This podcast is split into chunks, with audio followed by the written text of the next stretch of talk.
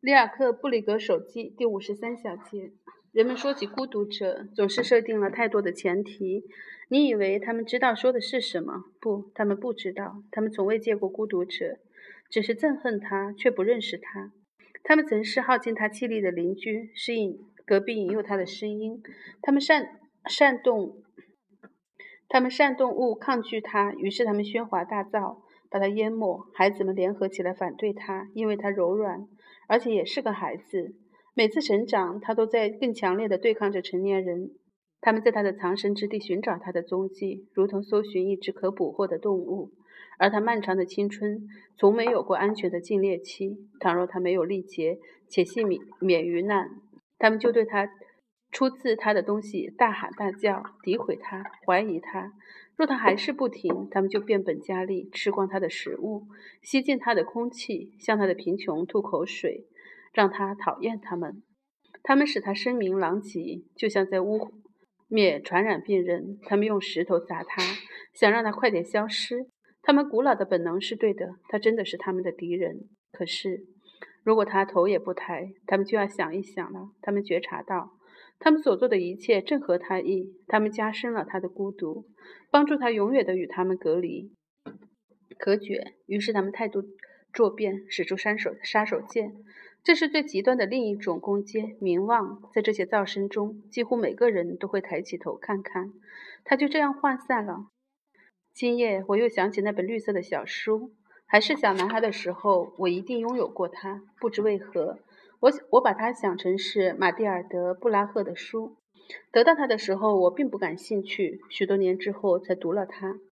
我想的是沃尔斯格尔德的假期，可从第一眼起，它就对我很重要。仅从外表看，它就错综纷繁。封面的绿色颇有意蕴，立刻就能想到书里面也注定如其如其所示，似乎有过的是有过约定。最先出现的是有白色水印的光滑空白页，然后是让我觉得神秘的扉页。看上去书里会有图，但没有。我不得不几乎违心地承认，这样也合情合理。在某个固定的位置找到那条窄细的书带，也多少是一种慰藉。它变脆了。有点弯斜，熟悉的动人，依旧是粉色。上帝知道从什么时候起，它就一直躺在相相同的书页之间。也许它从未被使用过，订书的人快速勤勉地把它折进去，未曾好好看过一眼。也许它并非偶然，可能有人读到，那停下，再未读下去。可能命运在那一刻敲响了他的门，让他忙碌起来，远离了所有的书籍。毕竟书不是生活。无从得知这书本是否被继续读了下去，也可能这样想，只是一遍又一遍翻到这，甚至有时候只有深夜才读。无论如何，我对这两页书有种胆怯，就像怕一面之前有人的镜子。这两页我从未读过，我根本不知道是否读通过整本书。它不是很厚，但里面有许多故事，尤其在下午。下午的书里永远有一个。还不为人知的故事，我还记得两个。我要说一说是哪些：格里高利·奥特列别夫的结局和大大扎里的败落。上帝知道当时他是否让我印象深刻。可是现在这么多年以后，我却回想起那些描写：假沙皇的尸体怎样被抛成。抛到成堆的死人之间躺了三天，被撕碎、刺烂，脸上戴着面具。这本小说当然不怎么可能会再次到我手上，但这个地方一定是奇特的。我也有兴趣再查一查对一下他和母亲相逢是何种的情形。他可能十分有把握，因为他竟然允许我来莫斯科，允许他来莫斯科。我甚至确信，那时他极其的自信。事实上。他想要招来母亲，而这位从简陋的修道院日夜兼程赶来的玛利亚诺盖，只要他同意，就能得到一切。他的不安是否恰好始于他的认可？我宁愿相信，能让他改头换面的力量，正根源于不再做任何人的儿子。这终究也是所有出走的年轻人的力量。拥护他的平民却想象不出一个沙皇。这只能让他在他的可能性中更自由、更无限。可母亲的声明有削弱他的力量。即便那只是有意的欺骗，他把它架空，脱离了创造的丰富，把它限定于疲惫的模仿，把它贬低成他不是的另一个个体，他让他成了骗子。如今又加上这个玛利亚·姆里舍克，他更是无声无息地消逝着，他以他的方式否定着他。正如后来证实的那样，他相信的不是他，而是谁都信。我当然不能保证在故事里这一切被注意到什么程度，可我觉得应该讲到。即使撇开这些不看，故事里绝对没有过时。现在也可以设想，一位叙事者会非常仔细地处理最后的时刻，这也不是没有道理。有些瞬间发生了许多事情，他怎样从沉睡中惊醒，跳到窗边，又跳出去，落在庭院里的卫兵中间。他无法独自站起，他们得帮他。可能脚摔断了，他靠在两个人身上，感觉到他们相信他。他四下环顾，其他人也相信他。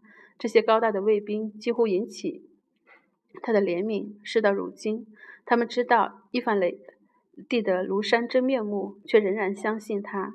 他想向他们解释，可张开口却只有叫喊，脚痛得太厉害。此刻他顾不上自己，除了疼痛，他什么也不知。没时间了，他们直逼过来。他看到舒伊斯基和他身后的所有人，马上就完了。可他的卫兵却围拢起来，他们没有放弃他。奇迹发生了，这些老兵的信念散布开来，突然再也没有人敢上前一步。舒伊斯基在他眼前绝望地朝着窗户喊去，他没有四下张望，他知道是谁站在那，他明白将会有一片禁忌，没有任何过度的禁忌。现在，那个他早已熟悉的声音就要出场了，那空洞、虚假、歇斯底里的声音。然后他听到沙皇的母亲否认了他。至此，事情一直自行发展着。可现在，请出现一位叙事者吧，一位叙事者，还空着的几行里。一定得爆发出超越任何矛盾的强大力量，不论是是不是讲出来，都是坚信，在声音和枪击之间，意志和权力又一次在他内部无限的集聚，成为全部。否则就无法理解这赫然的因果。他们为何要啄穿他的睡衣，在他身上捅来捅去，似乎要刺破人身上最坚硬的部分？死后的三天里，他仍然戴着他那张几乎要放弃了的面具。现在想来，同一本书里还讲了他的结局，这让我觉得奇怪。他终生如一，花岗岩般坚硬，没有任何变化，越来越沉着地压着所有忍耐着他的人。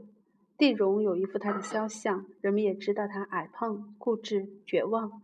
想不到的，也许只有那双手，那是一双过分燥热的手，总是想要量一量，会不由自主地放在冰冷的东西上，五指张开。